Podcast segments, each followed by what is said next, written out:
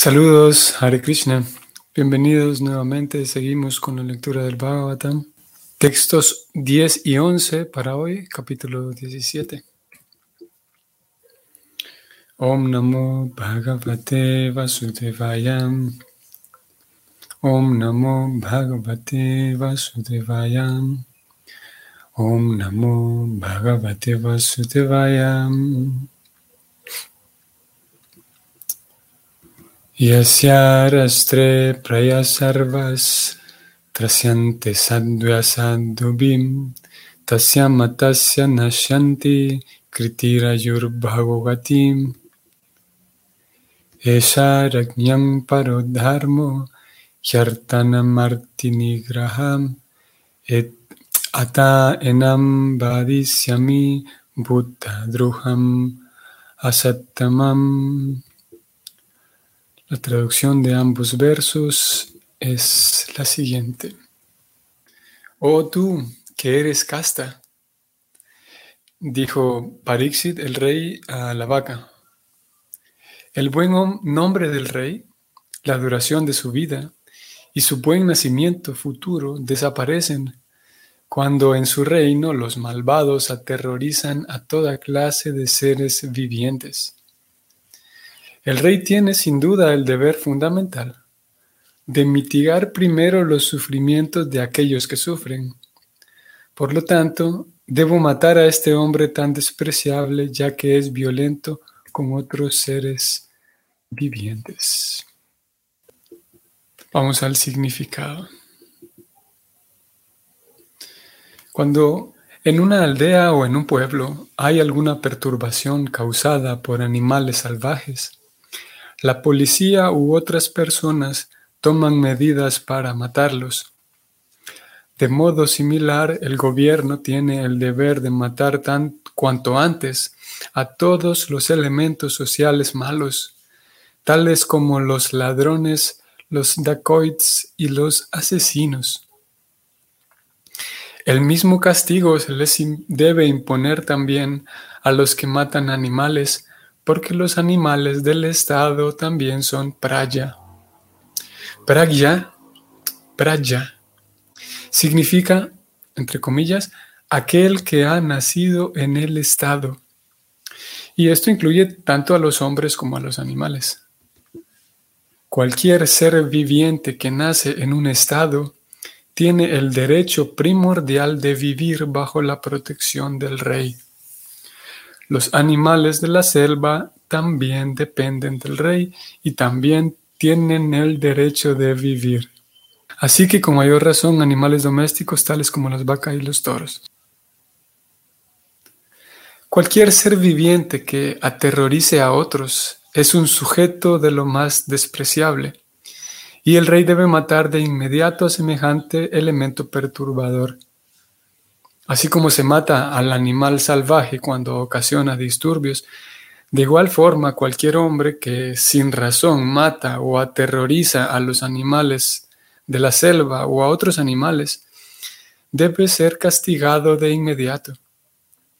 Por ley del Señor Supremo, todos los seres vivos, sea cual fuere la forma que tengan, son los hijos del Señor, y nadie tiene ningún derecho de matar a un animal a menos que se, le, se lo ordenen así los códigos de la ley natural. El tigre puede matar a un animal inferior para su subsistencia, pero el hombre no puede matar a un animal para la suya. Esa es la ley de Dios, quien ha creado la ley para que un ser viviente subsista de comerse a otro. Así pues, los vegetarianos también viven de comerse a otros seres vivientes. Por lo tanto, la ley dice que uno debe vivir de comer a ciertos seres vivientes específicos como lo ordena la ley de Dios.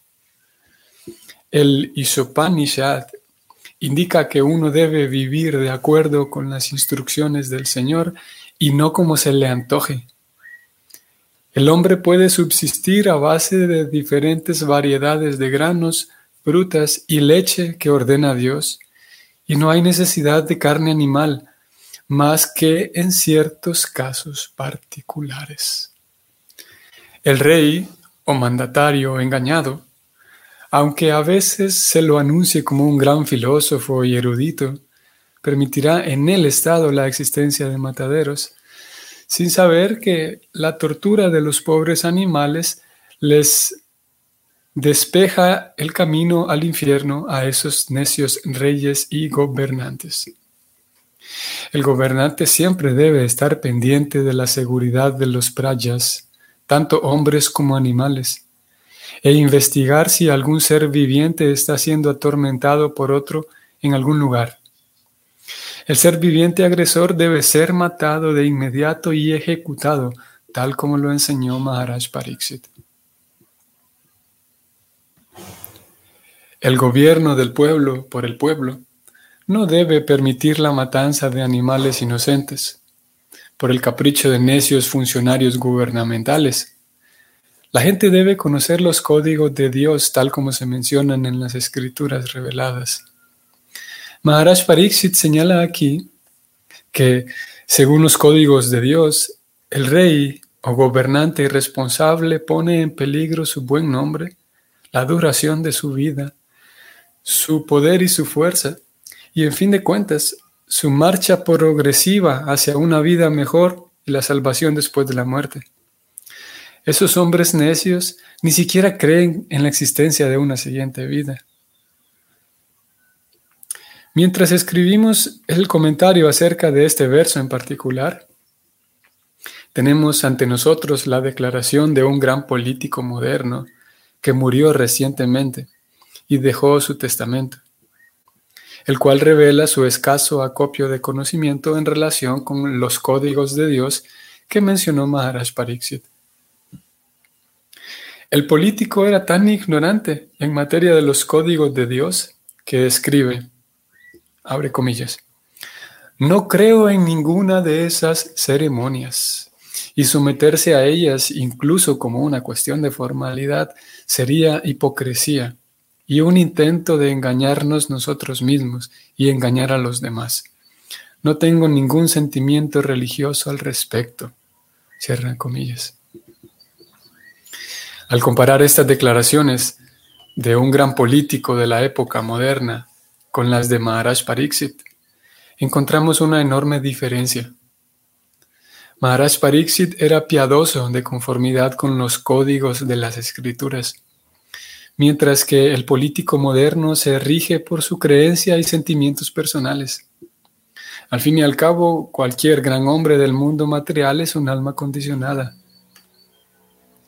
A él lo atan de pies y manos las sogas de la naturaleza material, y aún así la necia alma condicionada se cree en libertad de actuar según sus caprichosos sentimientos. Se concluye entonces que la gente de los tiempos de Maharaj Pariksit era feliz y los animales recibían la debida protección, porque el gobernante no era caprichoso ni ignoraba la ley de Dios. Criaturas necias y carentes de fe tratan de hacer a un lado la existencia de Dios y proclaman ser seglares al precio de la valiosa vida humana. La vida humana está especialmente hecha para conocer la ciencia de Dios, pero criaturas necias, especialmente en esta era de Cali, en vez de conocer a Dios de un modo científico, hacen propaganda en contra de la creencia religiosa, así como también en contra de la existencia de Dios, aun a pesar de que siempre están atadas por las leyes de Dios, mediante las condiciones del nacimiento, la muerte la vejez y las enfermedades.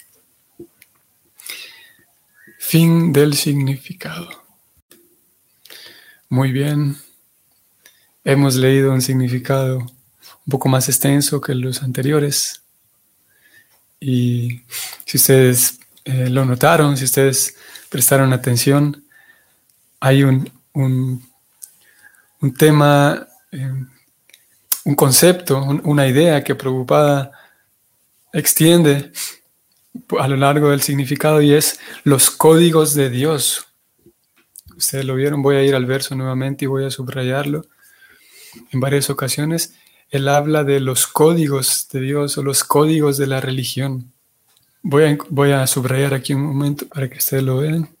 conocer los códigos de Dios. La gente debe conocer esos códigos de Dios. Esos códigos ordenan que nadie tiene que, o un ser humano no tiene el derecho de matar a ningún animal, así lo ordenan los códigos de la ley natural. Y luego dice que la gente debe conocer esos códigos de Dios, o sea que los códigos de la ley natural es sinónimo de los códigos de Dios, ya que Dios es quien eh, funda y, diseña la ley natural. Sigue preocupada diciendo, según los códigos de Dios, el rey gobernante y responsable pone en peligro su propia vida al no cuidar de los, débiles. Más abajo dice que, cuando habla del el político que mencionó, un político que desconocía los códigos de Dios, tal como sí los conocía Pariksit Maharaj, un poco más abajo vuelve nuevamente a decir preocupada que esta persona era tan ignorante en los códigos de Dios que se atrevió a decir lo siguiente. Ya leímos el, extracto de su testamento. Y finalmente, por sexta vez, preocupada escribió que Maharaj Pariksit era piadoso de conformidad con los códigos de las escrituras. A diferencia de la política actual y los políticos modernos, dijo Prabhupada que se, se dejan llevar simplemente por sus propias creencias, sus propios sentimientos personales. Y finalmente, más abajo, Prabhupada ya no habla de los códigos de Dios, sino él dice más bien la ley de Dios, que es la misma idea, simplemente que aquí ya no, ya no utilizo el, el término los códigos. Y más abajo vuelve a hablar de las leyes de Dios. Así que es evidente cómo Preocupada va intentando dirigir la atención del lector al punto de que la vida necesita normas, la vida necesita, como aquí lo dijo, códigos para vivir apropiadamente, para vivir feliz. Y hace algunos días hablamos, ustedes lo recordarán, Hace algunos días hablamos de la importancia del Dharma. Krishna dice que cuando yo aparezco, Krishna dice que cuando yo voy al mundo material y aparezco en algún planeta en particular, él dice es para restablecer los principios de la religión. Podríamos decir también para establecer de nuevo los códigos de la religión. Porque como dijimos hace algunos días, haciendo uso de esos códigos, entonces la persona puede vivir más feliz, conociendo cómo, cómo hacer uso de, ese, de esa configuración del mundo material, entonces puedo conseguir buenos resultados. Y en realidad, cada, eh, en cada esfera en, en la cual nos desenvolvamos, siempre una persona que conozca mejor los, las normas de cualquier campo en particular, será una persona que más feliz, que pueda conseguir más fácilmente sus objetivos. Podemos dar un, simple ejemplo, como por ejemplo en el mundo digital, que, es hoy por hoy nuestra vida está tan, eh, tan permeada por el mundo digital y al punto incluso que y es, todo un tema también dentro de la, psicología social y la filosofía, como muchas personas, ya que la actualidad nos invita a vivir muy, gran parte de nuestro tiempo, la actualidad nos invita a vivir dentro del mundo digital, dentro del mundo digital y cibernético. Y a tal punto que que la mayor, en algunos casos, la mayor parte, más del 50% de nuestra vida es dentro del mundo digital. Y dentro del mundo digital tenemos eh, dirección, tenemos un nombre, tenemos cuentas, tenemos perfiles, tenemos números que nos corresponden, una cuenta de banco, una cuenta de Facebook, una cuenta de aquí, de allá, etc. Y en algunos casos, la persona llega a confundir, a mezclar ambos mundos, ese mundo irreal, que en un sentido es, irreal, es el mundo digital, llega a confundirlo con la vida real. Y es un tema bastante interesante porque cada vez más, por ejemplo, existen centros de atención para niños, incluso niños y adolescentes que están adictos a las redes sociales, por ejemplo.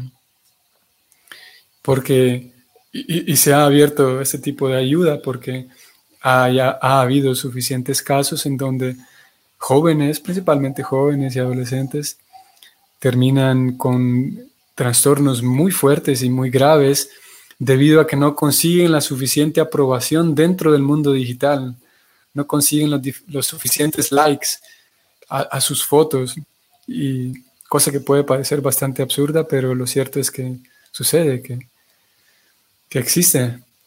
Y debido a entonces la, la, lo vulnerable que somos para confundir la vida real, mi vida real, con el, la vida digital, la vida cibernética. Y como digo, algunas personas indudablemente tienen eh, su, autoestima y su sentido del valor, de, de, la valía propia de la persona, está en función de cómo se desenvuelve en el mundo digital, las fotografías que comparte, etcétera, etcétera. Esto no es el tema principal hoy, pero quería mencionarlo. Entonces, el, el, volviendo un poco, Krishna dice que cuando yo aparezco, cuando yo aparezco voy para rehabilitar los códigos de la, religión. Y yo mencionaba el tema digital porque incluso si cuando entramos al mundo digital, ahí también necesitamos conocer ciertos códigos, ciertas, cómo funciona el, patrón, los ciertos patrones en el mundo digital. Yo no puedo decir, bueno, yo voy a escribirle un mensajito, voy a, yo quiero saludar a, alguno de mis amigos, así que voy a saludar, aquí está, a Isbara, que me dejó un mensaje aquí en el chat. Saludos, Isbara, en Panamá. Entonces digo, bueno, yo quiero enviarle un mensajito a Isbara porque lo recuerdo y simplemente quiero saludarlo. Entonces yo abro la computadora y no puedo escribir simplemente isbara.com, le mando un mensaje. No es así. Tengo que conocer cuál es la dirección de correo electrónico de la otra persona, ingresar el correo electrónico. Tengo, yo mismo tengo que ingresar a la página adecuada, la página del correo electrónico, en donde primero tengo que registrarme o tengo que haber hecho, tengo que registrarme como un usuario o si ya lo hice previamente, simplemente tengo que escribir mi contraseña que tiene que ser la misma siempre. Y todo esto es seguir un, un lineamiento, conocer cómo funciona eh, la configuración de ese mundo digital, para entonces poder escribirle un mensaje a mi amigo Isbara, que vive en Panamá, o a cualquier otra persona. Y aparte, ya entrando en la, en la, página de internet adecuada, escribiendo la dirección de correo electrónico adecuado, tengo que saber en cuál de todas tengo una pantalla gigante o una pantalla con con muchos elementos frente a mí. Tengo que saber dónde se escribe el mensaje. Tengo que saber en qué casilla se escribe el contenido del mensaje, en qué casilla se escribe el correo electrónico y la dirección. Tengo que saber eh, cuál es la casilla y el botón que me indica que hay que enviar el mensaje. Son cosas que hoy por hoy pues es algo muy simple lo que yo estoy diciendo. Sin embargo, hace falta conocer la configuración, hace falta conocer cómo funciona ese mundo. Y similarmente, Krishna dice, yo aparezco. Vamos a ir allá en la Bhagavad Gita para que... Es un tema que ya lo hemos visto. Pero ya que estamos aquí hablando de los códigos de la religión, vamos a ir a Gita 4.6, 7 y 8, en donde Krishna dice de sí mismo lo siguiente. 4.6 dice Krishna, aunque soy ignaciente, y mi cuerpo trascendental nunca se deteriora, y aunque soy el Señor de todas las entidades vivientes, aún así aparezco en cada milenio en mi trascendental forma original. Aquí Krishna está diciendo que cada tanto, cada milenio lo dice aquí, yo aparezco en la tierra. Están hablando en este caso específico de la tierra. A pesar de que yo nunca nazco, pero nazco cada tanto en la tierra, dice. Texto 7 cuando quiera y donde quiera que haya una declinación en la práctica religiosa, o descendiente de Bharata, y un aumento predominante de la irreligión, en ese entonces yo mismo desciendo. Texto 8 dice Krishna, para redimir a los piadosos y aniquilar a los infieles, así como para restablecer los principios de la religión, yo mismo aparezco milenio tras milenio. Son textos bastante conocidos y, cuando se hace un estudio de la Gita, un estudio así, siguiendo un esquema, siguiendo un sistema, eh, son versos centrales que hay que conocer. Todo estudiante del Bhakti debe conocer porque son, dan fundamento a la teología del Bhakti. ¿Por qué razón Krishna entra cada tanto al planeta o al mundo material? Bueno, entonces Krishna dice, yo aparezco para restablecer los códigos de la religión. Y los códigos, dentro de los códigos de la religión, aquí estamos en el verso 10 y 11, y Prabhupada continúa, así como el verbo to be en, en inglés, como cuando hay un curso de inglés básico y, hay, y durante mucho tiempo hay que, hay que estudiar el verbo to be. Aquí Prabhupada continúa una y otra vez machacando el tema de la importancia del cuidar de los animales. Es curioso. Es curioso porque eh, Prabhupada le da tanta, tanto énfasis y parece ser que no se cansa. Parece ser que continúa el tema de el rey debe darle protección a los, a los indefensos, principalmente a los animales. Y una y otra vez de hecho, aquí agrega una idea nueva y él dice, si ustedes lo vieron, el rey que no protege a los animales está, en pocas palabras, preocupada, dijo hacia el final, está encaminándose a, a una vida desdichada, él dice. Vamos a ver, aquí habló de perder la forma humana de vida.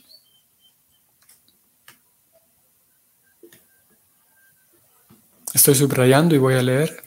Criaturas necias y carentes de fe tratan de hacer a un lado la existencia del Señor y proclaman ser seglares al precio de perder la valiosa forma humana de vida.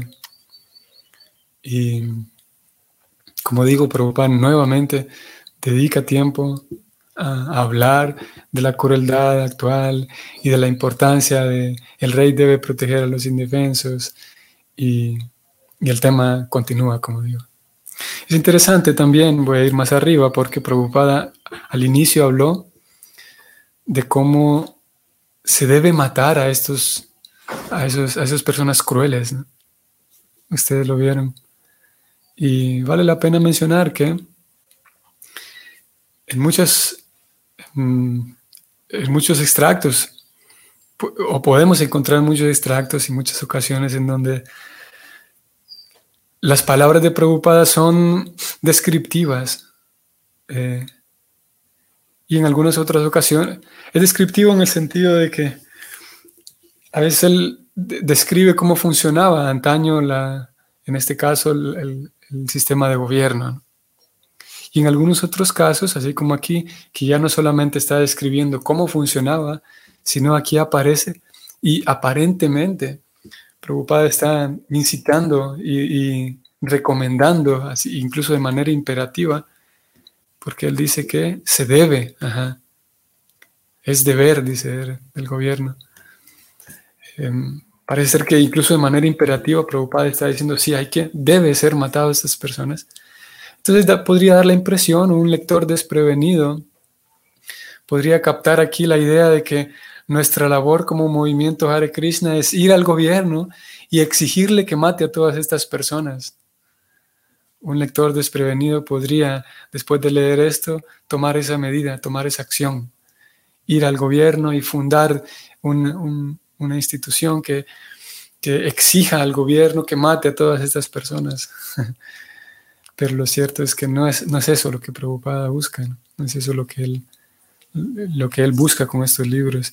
Si hay una, si Prabhupada busca un llamado a la acción en todos estos libros, sí, sí, y, que, de hecho lo hace, si Prabhupada al momento de escribir todos estos comentarios, al momento de traducir aquellos libros del sánscrito al inglés para dárselos a la humanidad, si él, si él busca eh, un llamado y, hace un llamado a nuestra acción, ese llamado a la acción es que seamos sirvientes de Krishna. después de leer estos libros, Prabhupada no espera que corramos a hacer una protesta con pancartas frente al gobierno y que le exijamos que mate a todas estas personas, que mate a los que comen carne, que mate a los, a los dueños de las fábricas y los productores de carne. No es eso. el llamado a la acción es que seamos eh, devotos de Krishna, que aprendamos a entregarle nuestra vida a Krishna en la medida en la que nuestros recursos nos los permitan, que aprendamos a confiar en Krishna, que aprendamos a ser seres humanos cuerdos y útiles y inteligentes y sanos para el placer de Krishna. Y es su deber, el deber de Prabhupada en calidad de acharya, presentar esos códigos tal como son.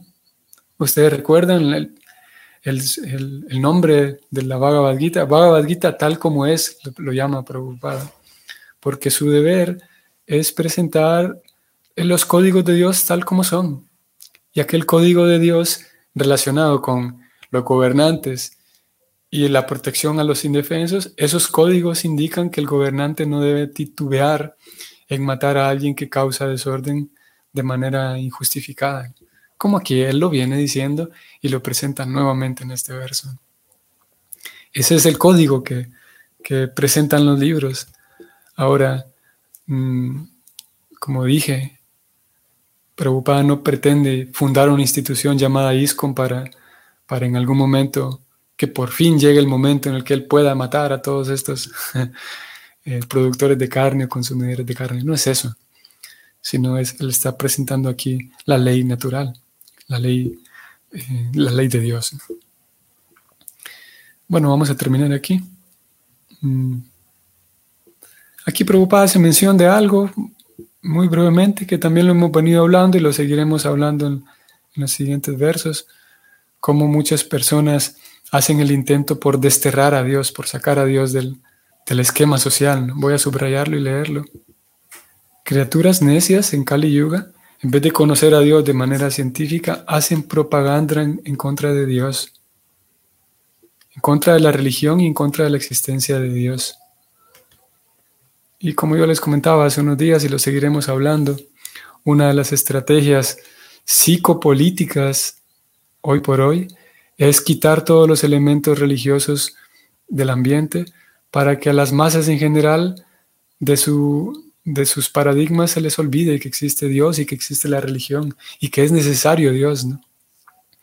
Y teniendo una persona que está desprovista de religión, que está desprovista de sentido de trascendencia, que está desprovista de deseos de trascender, una persona más, más animalizada, una persona más embrutecida.